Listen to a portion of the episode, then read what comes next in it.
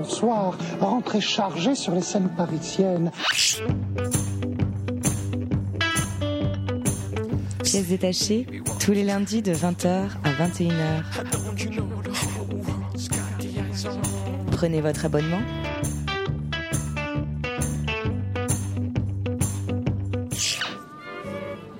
Vous voyez que, que Jack est emballé. Il est 20h passé de 2 minutes sur Radio Campus Paris. Vous arrivez dans Pièces détachées, votre émission consacrée à l'actualité des arts vivants en Ile-de-France. Alors ce lundi 15 juin, nous recevons Anne Sauvage. Bonsoir. Anne Sauvage, vous êtes la directrice de l'Atelier de Paris Caroline Carlson et nous vous recevons ce soir pour parler avec vous de la 9e édition du festival de danse June Evans qui a lieu jusqu'au 20 juin. Dans la deuxième partie de l'émission, lors de notre tour de table de l'actualité théâtrale, nous parlerons ce soir de Golden Hours de Anne-Theresa de Kersmaker qui est présenté au Théâtre de la Ville jusqu'au 21 juin, de Lilium, de Ferenc Molnar dans une mise en scène de Jean Bellorini, c'est présenté aux Ateliers Berthier du Théâtre de l'Odéon jusqu'au 28 juin, et on terminera avec Mur de la Fora d'Elsbaus à la Grande Halle de la Villette jusqu'au 28 juin. Mais on revient tout de suite vers notre invité. Euh, Anne Sauvage n'est pas la première fois que vous venez euh, dans ce studio. Euh, le festival June Evans est, présente cette année sa neuvième édition. C'est un festival qui a été créé en 2004 à l'initiative de Caroline Carlson. Il présente cette année à la fois un Focus Québec, mais également un grand événement autour justement de Caroline Carlson pour, les 60, pour le 60e anniversaire de l'Adami. Est-ce que vous pourriez nous rappeler en quelques mots, non seulement à nous, mais également à nos auditeurs, la genèse de ce festival, qui est un festival comme il y en a fort peu, aussi bien en France que, euh, que dans la région parisienne, un festival consacré à la jeune création chorégraphique alors c'est vrai que ce festival a été créé en 2004 euh, par Caroline Carlson, donc qui auparavant, quelques années auparavant, s'était euh, installé, enfin avait installé sa compagnie à la cartoucherie, donc à l'atelier de Paris, donc euh, structure que j'ai le plaisir de, de diriger aujourd'hui. C'est vrai qu'elle souhaitait à cette époque, donc ça fait maintenant plus de dix ans, pouvoir présenter à Paris des compagnies qui pour elle comptaient et qui pourtant n'avaient pas d'espace de visibilité. Donc c'est vraiment voilà une à la fois une initiative d'artistes, mais pour d'autres artistes. Euh, et l'idée c'était vraiment d'avoir une programmation euh, ouverte, donc à la fois avec euh, un fort engagement sur des créations, mais aussi l'international, et puis dans, dans un dialogue avec d'autres disciplines. donc bon, des choses qu'on retrouve dans l'œuvre de Caroline, bien sûr, mais donc il y a vraiment évidemment le, le, rapport, mais on en reparlera, je, je pense, danse-musique qui euh, vraiment habite euh, la programmation et un peu l'ADN du festival. Oui, en fait, le festival se déroule à la cartoucherie de Vincennes et en fait, euh, l'atelier de Paris est l'unique lieu consacré à la danse à l'intérieur de la cartoucherie, qui est quand même un lieu qui, dans l'esprit des spectateurs, est très associé au théâtre. Et comment se passe justement l'articulation? Parce qu'il y a des partenariats entre l'atelier de Paris et les autres, les autres lieux de la cartoucherie, aussi bien au cours de l'année que spécifiquement à June Evans. Comment se passe ce partenariat de ce petit îlot de danse au milieu de ce gros îlot de théâtre? C'est vrai que j'aime à dire qu'on est un peu l'agitateur dansant euh, de la cartoucherie. On a eu beaucoup de chance à la création du festival puisque euh, le théâtre de l'Aquarium, euh, qui était alors sous la direction de Julie Brochen, a décidé de soutenir cette initiative de Caroline Carlson puisqu'à l'époque nous ne disposions pas de lieu. L'atelier de Paris en 99, c'est un studio de danse, un magnifique studio, mais un unique studio. depuis, nous avons repris le théâtre du Chaudron, donc nous disposons d'un théâtre mais qui est un théâtre euh, de 140 places. Donc euh, c'est vrai que sur le festival, on a envie de, d'accueillir euh, du public pour qu'il puisse voilà découvrir toutes ces, ces, créations. Donc on avait, enfin, il nous tenait à cœur de pouvoir développer et déployer euh, la danse. Et, c'est vrai que le théâtre de l'aquarium a été tout de suite euh, et toujours fidèle euh, partenaire de cette aventure. Et puis le théâtre de la tempête, le théâtre du soleil aussi qui nous accueille cette année. Donc c'est vrai qu'on a la chance de, de pouvoir proposer au public des parcours et aussi de pouvoir à chaque fois bah qu'on fait la programmation du festival imaginer quels, sont les espaces qui vont être le mieux appropriés à la proposition artistique. Donc ça, c'est une vraie chance, puisqu'on peut proposer des doubles, voire des triples soirées quand on profite aussi de, des extérieurs de la cartoucherie et du parc floral, puisque par exemple, voilà, samedi soir, on était aussi au, parc floral qui est, voisin euh, à 18h30 et de pouvoir comme ça passer de, l'extérieur à l'intérieur, d'une scène à l'autre, ça permet vraiment euh, au public de, de se faire euh, un parcours tout en rythmant la pause, pique-nique ou au parc du festival. et puis on a eu énormément de chance jusqu'à présent avec le temps. Moi justement j'ai une question, vous parlez donc de passer de l'intérieur à l'extérieur sur euh, l'espace public. Euh, parce que comme d'autres disciplines artistiques, la danse s'inscrit désormais euh, dans l'espace public. Et d'ailleurs, cette neuvième édition de June Events eh bien, propose plusieurs performances dans cet espace public. Il y a notamment le spectacle de Kevin Jean, ou bien encore celui de Vincent Varine, L'Homme V, dont une représentation aura d'ailleurs lieu ce mercredi à 17h à Bercy Village qu'est-ce que vont chercher les chorégraphes dans cet espace? Euh, Quelles sont les possibilités qui sont offertes en termes de création et de représentation dans cet espace?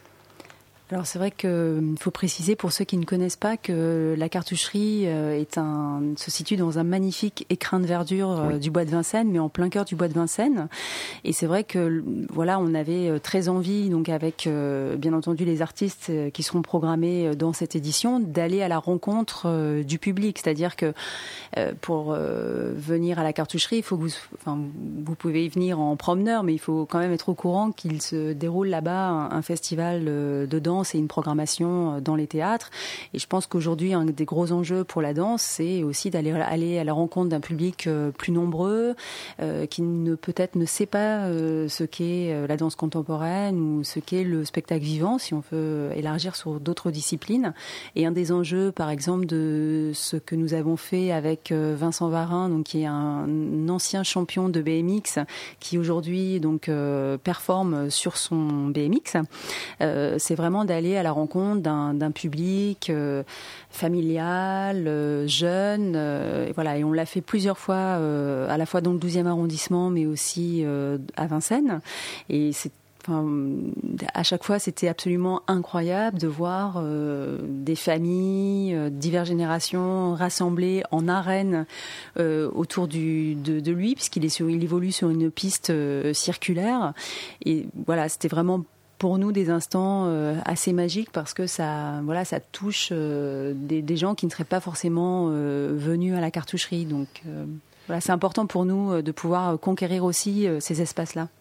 donc ça c'est sur l'aspect plutôt représentation, aller chercher le public, mais en, termes de création, créer dans l'espace public un mouvement chorégraphique, qu'est-ce que parce que c'est des matériaux différents, c'est des, enfin c'est c'est tout ça, c'est quand même différent. En termes bah, de... Oui, bien sûr. C'est eux qui vous en font la demande de, de, de, faire plutôt une présentation dans l'espace public plutôt que dans la salle de l'atelier de Paris ou dans une des autres salles. Alors là, il se trouve que oui, alors là, il se trouve que c'était des propositions qui existaient euh, déjà pour euh, pour l'espace public, hein, comme euh, alors évidemment beaucoup de compagnies aujourd'hui qui sont intéressées par ces formes plus performatives ont des spectacles qu'ils proposent en salle, mais ont aussi des versions extérieures. Et pour eux, évidemment, c'est c'est aussi travailler avec un autre environnement qui est avec lequel euh, ils sont en dialogue, que ce soit euh, l'architecture, l'interaction avec le public, qui est, pas du tout, qui est tout à fait porté différemment que, que dans une salle.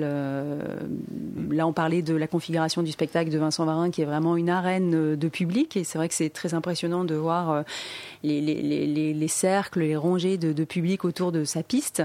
et je pense qu'évidemment ça influe euh, et complètement euh, sa manière de créer sa manière de, performer euh, au moment.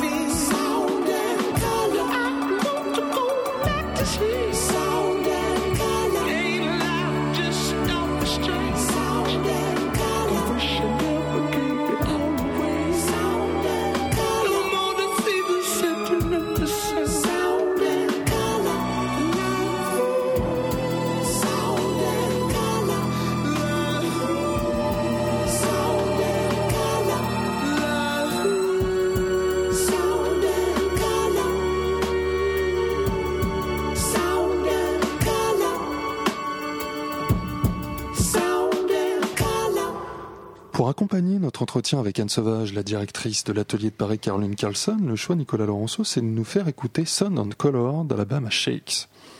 La neuvième édition de June Events euh, s'est ouverte sur un focus Québec. Euh, comment se porte la création chorégraphique là-bas, au Québec et au Canada en général? Et est-ce que la situation, elle est aussi difficile qu'en France pour les compagnies de danse? Alors, je parlerai peut-être de la scène montréalaise, puisque euh, en fait, le, le c'était un double programme euh, de deux compagnies qui sont installées à Montréal. Donc, l'une euh, qui est euh, déjà qui, a déjà été présentée en France et, à Paris, un chorégraphe qui est assez repéré, Daniel Léveillé, donc et même évidemment internationalement. et puis, on a l'idée de cette de ces June Events, c'est de présenter des doubles soirée, donc avec un peu comme à l'image des concerts rock, des premières parties. Donc là, la première partie était euh, euh, consacrée à Manuel Rock, donc qui est un interprète qu'on connaît euh, très bien euh, euh, ici en France, puisqu'il a dansé dans des grandes compagnies comme Marie Chouinard, mais qui présentait pour la première fois son travail en, France en tant qu'auteur, en tant que chorégraphe. C'était son troisième projet, mais on l'avait encore, on n'avait encore jamais eu l'occasion de, le voir ici. Donc voilà, c'est un peu évidemment la, la richesse de la création chorégraphique montréalaise est bien plus diverse et, et importante que, que ce modeste double programme. On avait vraiment envie de, à la fois euh, présenter cette création de Daniel Léveillé qui venait euh, d'être donnée au festival euh, Transamérique, au, FTA donc tout de suite après à Paris, et puis de, de, pouvoir aussi présenter un des jeunes, voilà, on l'espère, talent, talent de demain. Mais parce que donc dans votre édito, vous parlez de la situation difficile des compagnies de danse en France. Et est-ce que vous avez eu l'occasion de parler justement avec ces chorégraphes euh, de la scène montréalaise, justement sur les difficultés que aussi peuvent rencontrer euh, localement là-bas euh alors bien sûr, hein, les, enfin, je pense que partout dans le monde, la danse contemporaine euh, rencontre des difficultés. Au Québec, il y a eu aussi euh, des coupes euh, budgétaires, mais bon, pour d'autres raisons euh, qui sont pas forcément les mêmes euh, qu'ici. voilà, il faut quand même avouer si on replace les choses à un niveau euh, international qu'en France, euh, malgré les difficultés qui peuvent euh, exister, on bénéficie quand même d'une situation assez privilégiée entre guillemets compte tenu quand même de, l'ensemble des systèmes d'aide qui existent pour les compagnies, ce qui n'est pas forcément le cas outre-Atlantique dans un système anglo-saxon système anglo-saxon ayant euh, étant beaucoup plus axé sur le mécénat, sur l'action publique en termes de soutien création artistique. Moi, ce qui m'a frappé en regardant le programme de cette neuvième édition, c'est de voir qu'il y avait une réelle volonté de fidélité vis-à-vis -vis de certains artistes. On parlait en rantaine de, euh, du programme de demain, qui est une soirée spéciale consacrée au travail de Thomas Overgès. Et moi, j'avais justement découvert Thomas Overgès dans une édition précédente de June Evans. Et donc, c'est euh, une volonté comme ça de maintenir, de maintenir cette, euh, cette fidélité, de, euh, de faire découvrir euh, les évolutions du travail de certains chorégraphes année après année. Oui, alors plus que fidélité, on je parlerai d'accompagnement de, parcours, puisque voilà, ce qui nous importe évidemment euh, beaucoup plus que de soutenir des projets ponctuellement, c'est vraiment d'accompagner euh, des démarches et des parcours euh, artistiques parce qu'un artiste voilà, il peut créer une pièce mais voilà, il a besoin aussi d'être soutenu sur la suivante. C'est c'est un des enjeux je pense d'aujourd'hui, hein. on est vraiment d'inscrire les choses dans la durée, c'est vraiment très important pour les compagnies de danse. Alors Toméo, c'est une longue histoire puisqu'il était en résidence pour trois ans et, pour fêter euh, la clôture de, sa résidence, on a vraiment décidé de faire un pari fou, de présenter euh, vraiment une soirée inédite avec l'ensemble d'une trilogie qu'il qui, vient d'achever puisque c'était euh, cette année la, création du, dernier opus et qui est vraiment un vaudeville expérimental.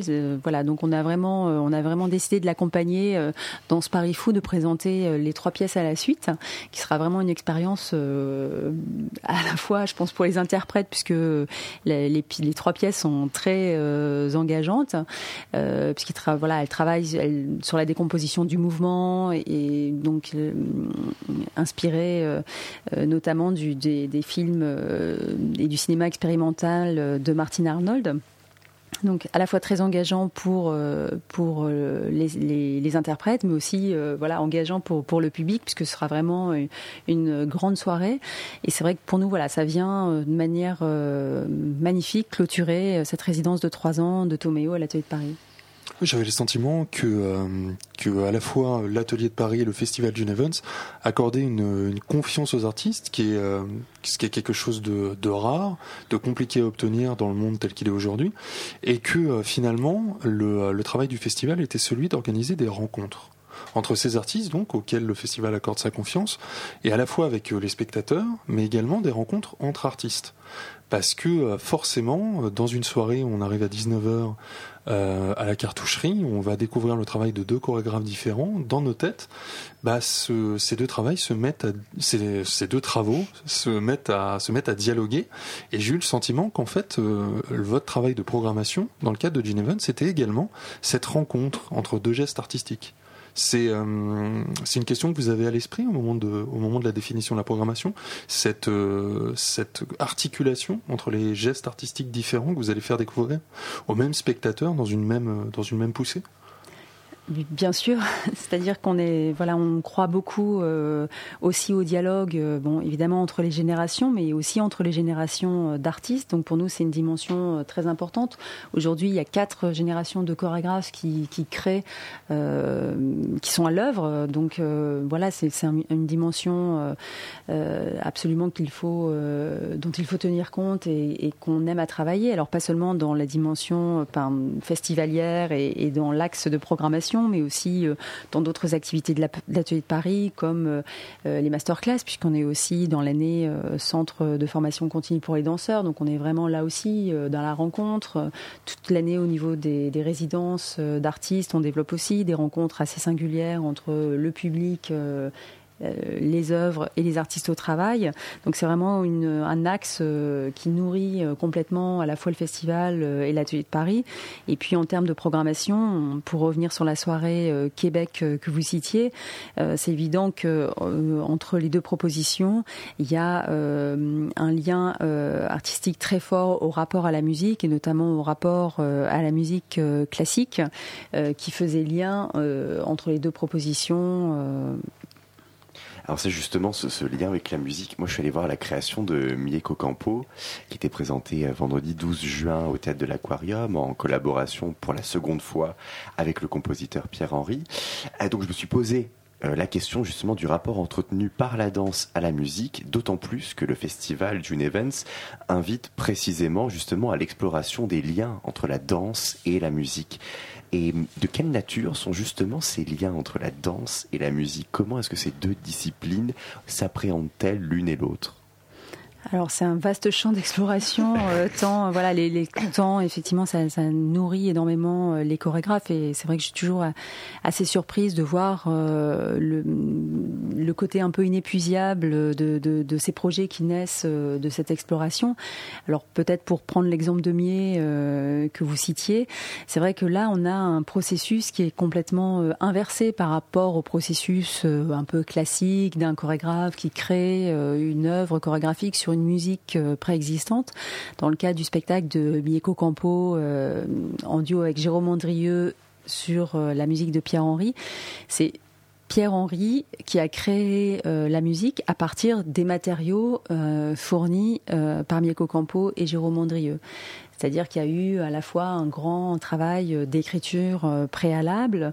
Euh, il y a eu, voilà, dans le spectacle, pour ceux qui l'ont vu, il y a aussi une partie filmée, donc dans des paysages du Grand Ouest américain. Donc voilà, Pierre-Henri a pu se nourrir non seulement des matériaux, des notes sur la de, chorégraphie, mais aussi voilà de, de tout l'imaginaire et de, tout ce qu'avait récolté euh, Mieko Campo et Jérôme Andrieux pendant ce voyage qui ont complètement nourri euh, l'écriture musicale. Donc là, ce qui est très intéressant pour donner peut-être un contre-exemple au, schéma un, peu plus euh, classique, c'est là on est complètement dans un processus inversé.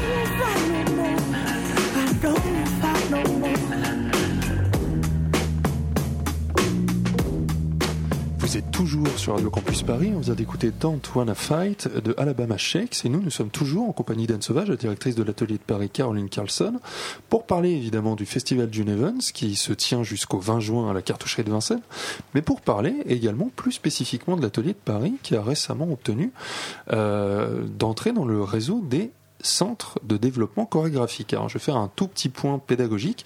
En fait, dans la politique culturelle de l'État français, il y a différentes structures qui sont financées.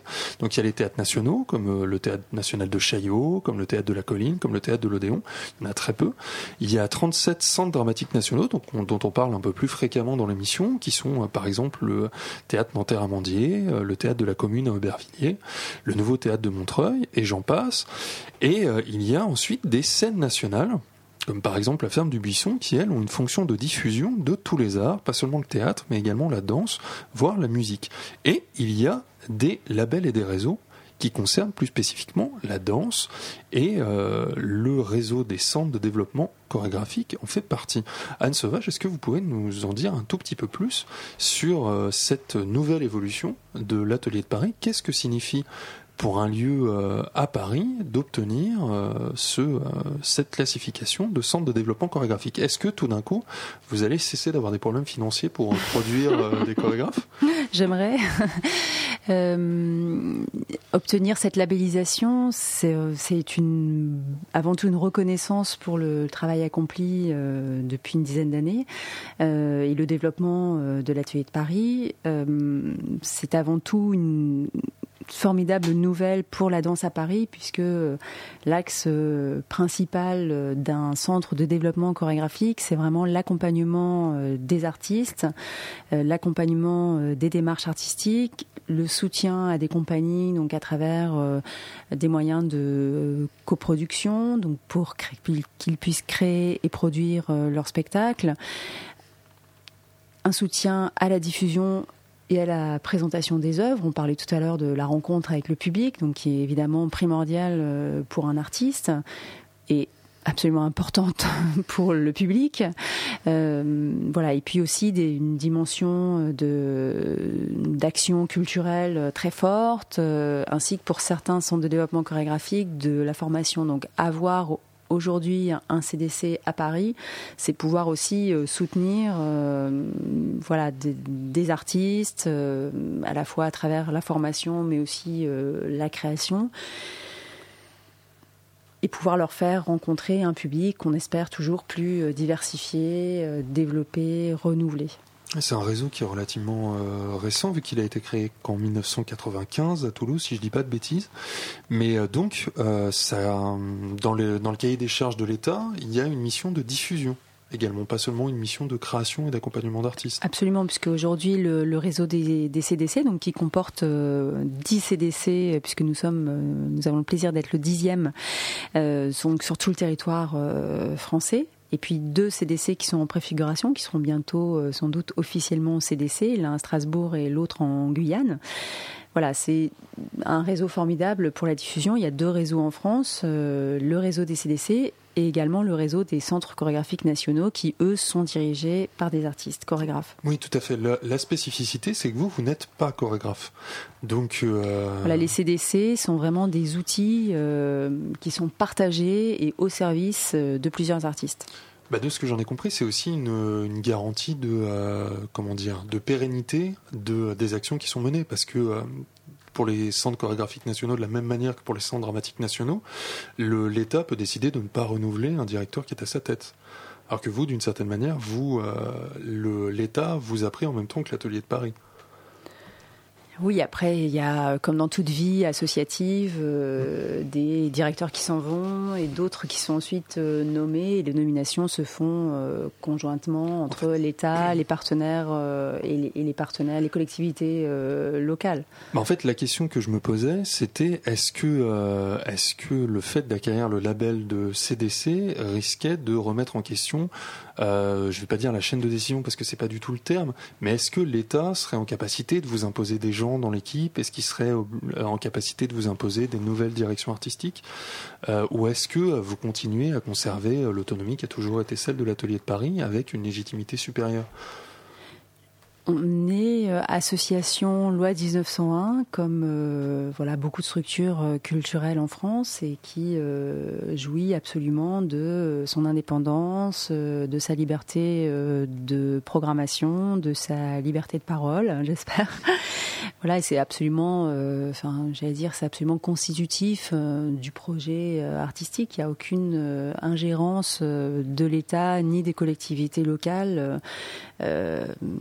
Dieu merci. Je pense que c'est absolument souhaitable euh, euh, qu'on reste dans ce schéma-là euh, en France pour garantir une diversité de l'offre culturelle dans aucun des CDC. Non, non, mais pas, c'était pas une inquiétude de ma part, mais je pense que c'est, je pense que c'est une bonne chose de rappeler qu'en fait, euh, vous, vous avez acquis une légitimité et, euh, peut-être quelques moyens supplémentaires avec, euh, avec l'acquisition de ce label, mais par contre, l'esprit qui est celui de l'Atelier de Paris n'en est pas modifié. Vous allez continuer à mener les missions qui ont toujours été les vôtres avec justement une comment dire, une montée en puissance progressive. Euh, on en parlait tout à l'heure en, en Une des vraies questions, non seulement pour le théâtre, mais encore plus pour la danse, c'est celle des séries de représentation. Pour euh, la capacité pour une compagnie, pour un chorégraphe, de rencontrer son public, c'est aussi euh, la possibilité d'avoir son spectacle qui s'inscrit dans la durée et d'avoir des possibilités de diffusion qui sont pas juste un soir à un bout de la France, un autre soir à l'autre. Et donc, je souhaitais vous poser la question de la capacité aujourd'hui de euh, de, l'atelier de Paris a, essayé au maximum de créer ces séries, euh, ces séries de représentation pour les artistes qui sont, euh, qui sont accueillis. Alors, c'est vrai que le Festival Geneven, c'est vraiment le temps fort de notre programmation. C'est un peu vraiment le, voilà la, partie euh, visible d'un travail invisible qui est mené tout au long de l'année, puisque, comme je disais tout à l'heure, on est euh, vraiment engagé dans l'année sur euh, des résidences pour accompagner les artistes, mais que dans ces résidences, évidemment, on a une proposition de programmation, donc et on programme à l'atelier de Paris, donc à la cartoucherie, chaque mois un spectacle qui est vraiment en lien avec les résidences. Donc à chaque fois, on, montre en fait les créations euh, qui euh, sont euh, produites, répétées à, l'atelier. Donc voilà, sur une série, alors en danse, le, nombre de représentations par série est, vraiment malheureusement très bas, puisqu'on n'est pas du tout dans les mêmes conditions économiques que sur d'autres champs du spectacle vivant. Donc on parle de 2, 3, 4, 5 représentations par, par série.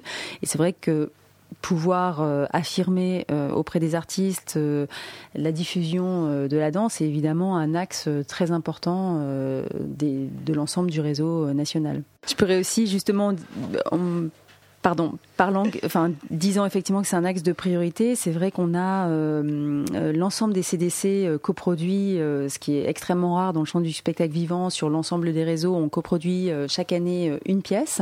Donc chaque CDC assure la coproduction, mais aussi la diffusion de cette pièce. Donc il y a aussi des actions. Qui ensuite est diffusée dans l'intégralité du réseau. Absolument. Donc il y a aussi des actions nationales qui sont des, des, des, engagements forts de la part du réseau pour pouvoir justement assurer assurer euh, la visibilité des pièces, non pas euh, uniquement sur chaque territoire euh, d'un CDC, mais aussi au niveau national. voilà, donc un artiste qui est coproduit par le réseau des CDC, c'est non seulement une belle coproduction, qui est ce qui est aujourd'hui assez rare, mais aussi d'emblée 10 dates, voire plus, dans l'ensemble du réseau fait, j'avais un peu l'impression que euh, vous étiez dans une démarche de soutien à une chorégraphie de recherche, qu'en fait vous, vous étiez plus dans le soutien aux artistes à la création qu'au projet en tant que tel, plus soutenir, enfin donner aux artistes la capacité de créer leurs projets, plus que de soutenir des projets qui sont déjà pratiquement achevés. Je me trompe euh, ou euh, c'est un peu la démarche de l'Atelier de Paris et même d'une certaine manière des CDC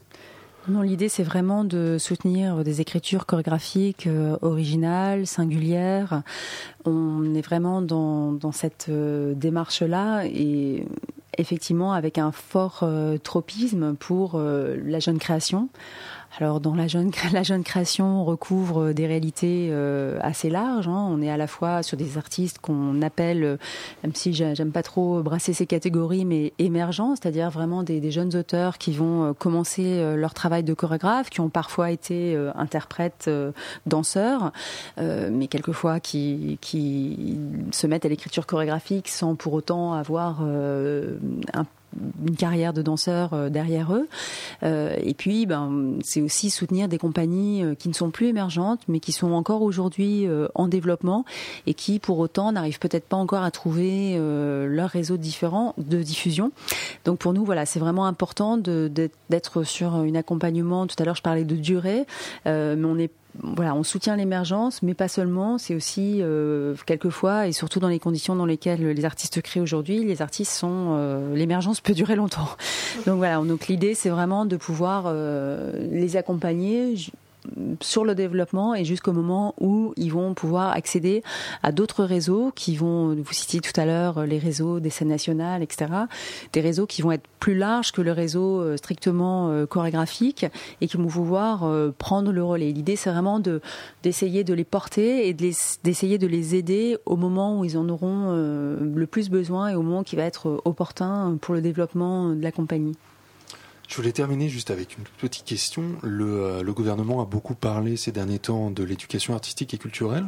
Est-ce que vous pensez que euh, les mesures qui sont prises et le fait de mettre en avant justement le rôle de l'art dans la formation euh, des écoliers, des collégiens, des lycéens peut amener toute une génération à devenir beaucoup plus public de des arts vivants? Est-ce que vous y voyez une opportunité de rencontre renforcée entre les artistes et les milieux pédagogiques? Alors c'est vrai qu'on a cette expérience depuis euh, déjà euh, un an et demi, notamment auprès de la mairie de Paris, donc qui a mis en place euh, l'aménagement des rythmes éducatifs. Et j'avoue que voilà, il y a des difficultés à surmonter, parce qu'effectivement, voilà, on a tous entendu parler des, des, des difficultés qu'il y a eu au démarrage, et c'est vrai que c'est c'est pas euh, quelquefois euh, très facile de pouvoir parce que par, exemple pour la danse il n'y a pas euh, forcément de lieu adapté dans chaque école. Donc c'est vrai qu'il faut voilà redoubler d'inventivité pour pouvoir imaginer des espaces pour pouvoir faire bouger les enfants. Mais voilà c'est vraiment ça fait vraiment partie aussi je pense d'une démarche complètement militante de la part des, structures euh, de danse et, de la part des artistes de pouvoir aujourd'hui aller dans les écoles. Alors c'est pas nouveau, hein, ça existe euh, dans la danse à l'école. Euh, voilà, c'est quand même des choses qui existent depuis longtemps. mais je pense voilà, aujourd'hui et peut-être encore plus particulièrement depuis les événements de janvier, c'est quelque chose qui occupe un peu tous les esprits et, et de se dire qu'effectivement il faut qu'on y soit. Alors est-ce que euh, ça va changer euh, Évidemment, on y croit, sinon on n'y serait pas, mais personne n'a la réponse. Je pense que ce qui est important, c'est de se dire que pour quelques enfants, euh, c'est vrai que nos interventions vont euh, euh, peut-être changer les choses sur le regard qu'ils portent envers leur corps, sur la manière dont ils vivent et partagent l'espace et, leur vie avec leurs camarades. Enfin, on est quelquefois sur des micros changements, mais qui sont voilà à chaque fois importants pour chacun d'entre eux. Donc, de toute façon façon, même au quotidien, voilà, sur des choses euh, beaucoup plus euh, concrètes et terre à terre, il y a vraiment des choses qui se qui se produisent, euh, qui sont très très belles.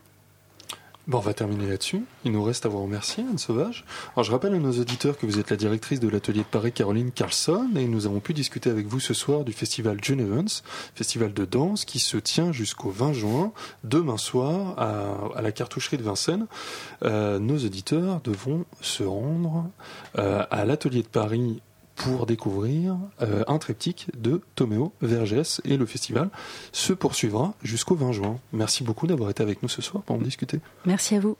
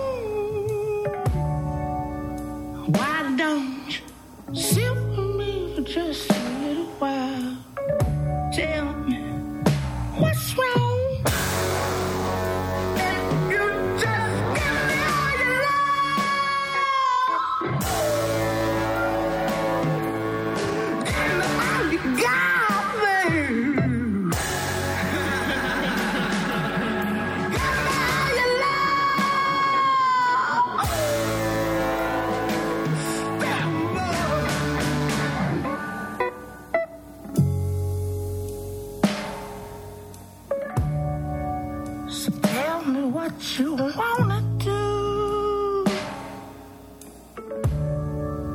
You say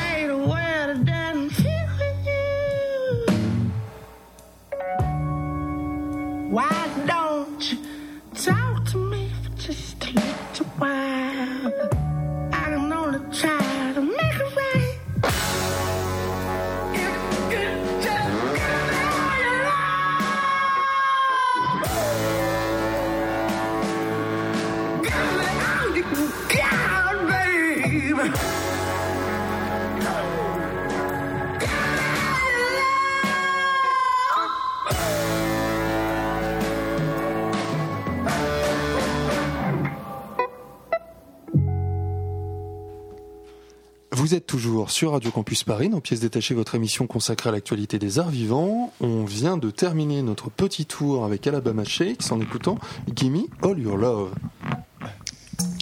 Il s'agit d'une, il s'agit d'une, d'une, d'une histoire.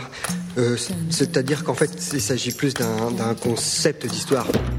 Oui, il est 20h44, c'est l'heure de notre tour de table de l'actualité théâtrale. Et on va parler ce soir de Mur, de la Fura d'Elsbaus, à la Grande Halle de la Villette, de Lilium, de Ferenc Molnar, dans une mise en scène de Jean Bellorini, à l'Odéon Atelier Berthier.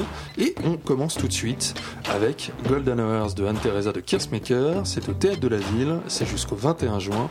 Et c'est Christine qui nous en parle. Bonsoir Christine. Bonsoir Xavier. Oui, alors c'est peu de choses de dire que j'attendais avec euh, beaucoup d'impatience euh, la nouvelle euh, création de la chorégraphe belge Anne-Theresa de Kersmaker, euh, dont je gardais de grands souvenirs euh, des pièces précédentes, euh, notamment Rosas, Rosas et Elena Zaria, qui sont deux pièces des années 80 qui avaient été représentées à nouveau à Paris récemment, ou encore Cézena, donc une création de 2011. Bon, et là, mon attente s'est trouvée légèrement déplacée, on va dire. Euh, on en parlait dans, lors de l'interview, mais le rapport entre danse et musique, c'est quand même quelque chose qui, euh, qui est assez important et euh, qui, qui questionne beaucoup de chorégraphes, notamment Anne-Theresa de, de Kersmaker, qui a déjà beaucoup travaillé euh, autour des musiques de Steve Reich. Euh, et elle, elle questionne aussi la, le- le- la notion de temps, en fait, euh, dans le rapport entre danse et musique. Et donc, c'est le cas avec Golden Hours, qui, est, qui prend appui sur la musique de Brian Eno, euh, notamment l'album, enfin, c'est un morceau, Golden Hours, c'est un morceau de ce fameux album, Another Green World, euh, qui date de 1975.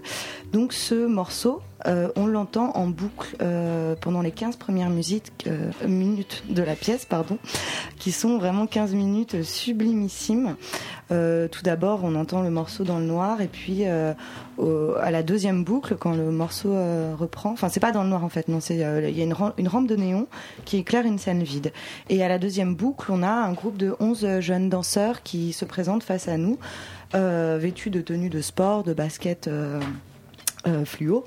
Euh, et ils nous font face et ils s'avancent en chœur euh, dans une marche ralentie, suspendue. Et ça, c'est juste euh, sublime, quoi, euh, avec cette musique. Enfin, c'est magnifique. Et c'est en fait un prologue qui laisse ensuite place à une adaptation chorégraphique de Comme il vous plaira de euh, William Shakespeare. Donc, euh, bon, je vous passe les intrigues shakespeariennes, mais en gros, voilà, c'est une pièce qui interroge entre autres les rapports entre société, nature. On a plein de personnages, bien sûr. Le gentilhomme Orlando, un vieux duc banni, une jeune et douce Rosalinde qui va se travestir en homme. On a un bouffon, des bergers qui marivaudent. Enfin bref, les aventures sont diverses et variées. Euh, une pièce qui est très intéressante aussi sur la question du travestissement, euh, des jeux de masques, du brouillage de l'identité euh, sexuelle, qui est très traité de manière extrêmement fine par Anne-Theresa de Kersmaker dans Golden Hours, puisqu'elle fait danser sa Rosalinde par un jeune homme androgyne. Or, dans la pièce de Shakespeare, Rosalinde se déguise, se grime en homme et part dans la forêt d'Ardennes. De même, on a un couple de bergers qui, en fait, est un couple de bergères. enfin, je crois, puisque c'est un petit peu le problème, c'est que je me suis un peu perdue dans l'intrigue, les personnages, parce que ce qui est vraiment très intéressant dans sa proposition, c'est qu'elle prend l'idée de, de phrases chorégraphiques, donc au sens littéral du terme, c'est-à-dire que les danseurs dansent euh, les mots de Shakespeare. Donc, mais comme on n'a pas le texte, euh, bah, il faut comprendre un petit peu en fait ce qui se passe. Euh, on a en fait tous les actes. Il y a cinq actes dans cette comédie. Donc, on a acte 1, acte 2, acte 3, etc. qui est euh, présenté en surtitre, donc on sait dans quel acte on est, mais bon, on connaît pas forcément par cœur euh, comme il vous plaira. On a de temps en temps quelques euh, phrases qui sont présentées en surtitre aussi, donc on sait qu'à ce moment-là, je sais pas, Orlando se bat avec quelqu'un. Enfin, ce sont plus, même pas des résumés, en fait, c'est des une parole, voilà, qui de ce qui a été dit. Mais mais après le deuxième acte, on est un petit peu perdu, ça devient un petit peu hermétique. Euh, parce qu'on ne sait plus qui danse quoi. Et en fait euh, enfin c'est vraiment un travail que je trouve très intéressant et dans sa qualité même puisqu'il n'y a pas de musique en fait. Il n'y a pas de changement de lumière. C'est vraiment un truc euh, donné comme tel.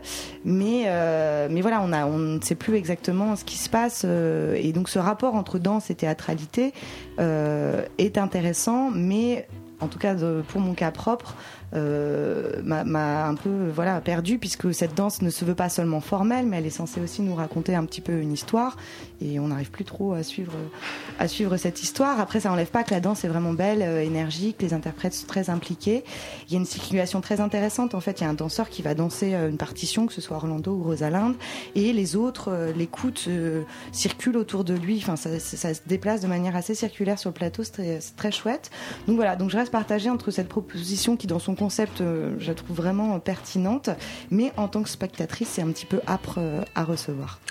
D'accord, donc c'est Golden Hours de Anne-Theresa de Kersmaker et c'est jusqu'au 21 juin au Théâtre de la Vigne. On enchaîne tout de suite avec Lilium de Ferrec Molnar qui est mis en scène par Jean Bellorini aux Ateliers Berthier du Théâtre de l'Odéon jusqu'au 28 juin et c'est Margot qui nous en parle. Bonsoir Margot. Bonsoir. Sale gosse, dur méchant, cher et tendre. Alors, cette phrase euh, extraite du texte de Ferenc Molnar, donc l'auteur, résume assez bien le personnage de Lilium et l'esprit de la pièce en général. Il y a une alternance euh, de réalisme et d'onirisme, de douceur et de violence, de vertige et de bassesse. Alors l'histoire se passe en banlieue de Budapest, dans une fête foraine un peu décrépie, ce genre d'endroit où la fête est forcée, poussée jusqu'à son paroxysme pour des gens qui n'en ont ni les moyens ni l'envie d'en profiter pleinement. Lilium, un grand séducteur, est à la fois le, le bonimenteur le plus connu de cette foire et aussi le gardien du manège de Madame Muscat. Donc cette fameuse Madame Muscat, c'est une tenancière euh, au fort caractère et elle n'a qu'une faiblesse, son attirance pour ce fameux Lilium. Alors, quand elle le voit collé d'un petit peu trop près une jeune bonne, Julie, elle jette cette dernière hors de son manège. Lilium prend la défense de Julie et se fait renvoyer. Et donc commence alors une histoire d'amour entre les deux jeunes gens. Et c'est bien de cela dont il est question dans cette pièce, la chronique d'un amour à la fois évident et impossible, passionné et destructeur. Parce que Lilium, c'est un personnage quand même assez complexe, on va dire un dur au corps tendre, comme on dit. Sauf que là, son côté dur euh, ressort quand même la plupart du temps euh, par des crises de nerfs, des accès de violence verbale ou même physique lorsqu'il finit par taper euh, Julie. Et celle-ci reste pourtant à ses côtés, malgré la misère et la propension que qu'a Lilium à passer ses nuits hors de la maison à dépenser l'argent qu'ils n'ont pas. Un souffle d'espoir et de liberté était apparu lors de leur rencontre, mais il est rapidement balayé par le chômage, les magouilles, les mauvais coups, etc. Et ce désespoir et cette résignation, on les ressent bien au plateau par l'omniprésence des matières froides qui sont utilisées comme majoritairement le métal euh, avec la structure du manège etc puis même les, les colonnes euh, des ateliers Berthier qui sont sur les côtés qui se l'endroit se prête très très très bien à ce spectacle. Et également aussi euh, renforcé par un jeu de lumière très froide et sourde comme si les personnages ne pouvaient jamais sortir de cette pénombre qui pèse sur eux En revanche, toute cette froideur s'envole lorsque la grande roue métallique qui orne le fond de la scène s'illumine et se met à tourner. On perçoit alors de nouveau une pointe de magie et de poésie, même si euh, ce n'est que pour un instant. Donc, je l'ai dit tout à l'heure, il y a un vrai manège sur le plateau et pas n'importe lequel, un véritable circuit d'auto-tamponneuse. Assez rapidement, les auto-tamponneuses en elles-mêmes disparaissent pour laisser cet espace vide, une sorte d'arène euh, rectangulaire dans laquelle évolue l'Ilium, un feu follet comme enfermé dans cet espace trop petit, trop confiné pour lui. Jean Bellorini nous donne à voir une chronique d'un homme très seul, mais en même temps trop aimé, qui croule sous les attentions, qui croule sous l'amour de plusieurs femmes, sous les envies de mieux vivre et à la fois les tentations de mauvais coups, mais au fond il ne sait pas ce qu'il veut, il ne sait pas où il va. L'atmosphère assez slave de la scénographie et surtout de la sublime musique originale renforce cette euh, mélancolie, cet esprit de mal de vivre qui imbibe vraiment le spectacle. Alors on peut évidemment reprocher à ce spectacle d'être un peu lisse, de, nous présenter un objet théâtral comme ça très, très, qui se veut très parfait. Euh, la prise de parole des acteurs aussi peut peut-être parfois déstabiliser, euh, paraître un petit peu extérieur. le comédien qui interprète Lilium manque peut-être un petit peu d'aspérité pour ce personnage quand même très dur. Mais en tout cas, moi, ce que j'ai retenu, c'est que ça faisait longtemps que j'avais pas été aussi touchée et secouée au théâtre. Et euh, c'est sûrement justement ces imperfections, ou pour le coup ce trop plein de perfection, je ne sais pas, qui, contribuent à ce sentiment. Et au final, la poésie et la beauté l'emportent et on est happé par euh, l'énergie et la jeunesse qui se dégagent. Thomas, très rapidement, Très rapidement, j'ai adoré. Moi, j'ai adoré la scénographie, euh, plusieurs éléments, le réalisme. Tu parlais du manège des autotamponneuses. C'est vraiment un vrai manège d'autotamponneuses que les acteurs mettent vraiment en action. C'est, c'est juste génial. Euh, j'ai vraiment aussi aimé dans cette scénographie la vivacité de la pièce qui transparaît avec les néons de couleur, les deux roulottes qui sont chacune disposées de part et d'autre de la scène, et puis cette grande roue qui s'illumine à certains moments de la pièce en fond de scène. Aussi, ce que j'ai aimé, c'est la complémentarité de tous ces éléments Par exemple, la structure métallique du toit du manège des autotamponneuses, eh ben, qui s'abaisse à un moment pour servir à la scène qui se déroule sur un chemin de fer. Et puis justement, tous ces changements scénographiques, euh, on passe de la, de la fête foraine au chemin de fer pour ensuite aller au ciel afin d'assister au jugement de l'Ilium par un dieu qui est posé sur une balançoire assisté par deux anges placés derrière la façade d'un bus en carton pour revenir à la fête foraine. Enfin, j'ai vraiment trouvé ça génial. Donc c'est Lilium de Ferrec Molnar, c'est mis en scène par Jean Bellorini aux ateliers Berthier jusqu'au 28 juin. On termine avec Mur de la Floral d'Elsbaus qui est présenté à la Grandelle de la Villette et entendons-nous bien, le premier spectacle interactif où le spectateur devient acteur, c'était l'accroche de ce spectacle et c'était bigrement alléchant. Lorsqu'on apprend que la compagnie catalane qui présente ce spectacle à la Grande Halle a près de 40 ans d'existence et une réputation de défricheur, y compris en art de la rue, eh bien ma curiosité était à son comble. Car oui, le dispositif que met en place ce spectacle préalable est intrigant et novateur. Chaque spectateur doit, avant d'arriver dans la salle, télécharger une application mûre le nom du spectacle, euh, qui est l'application de ce spectacle. Il doit l'avoir sur son smartphone. Et si vous n'avez pas de, de smartphone, et eh ben qu'à cela ne tienne, la Villette vous en prête un, un Samsung, car cette marque-là est la partenaire du spectacle. En soi, cet aspect purement technique est impressionnant et assez réussi techniquement et graphiquement. L'application bénéficie d'une bonne ergonomie, est assez jolie graphiquement, a parfaitement fonctionné sur mon téléphone, mais je sais que ça a été un petit peu plus compliqué sur celui de Christine. Elle fonctionnait pas très bien. Je recevais des message comme quoi j'étais hacké. C'était un peu perturbant.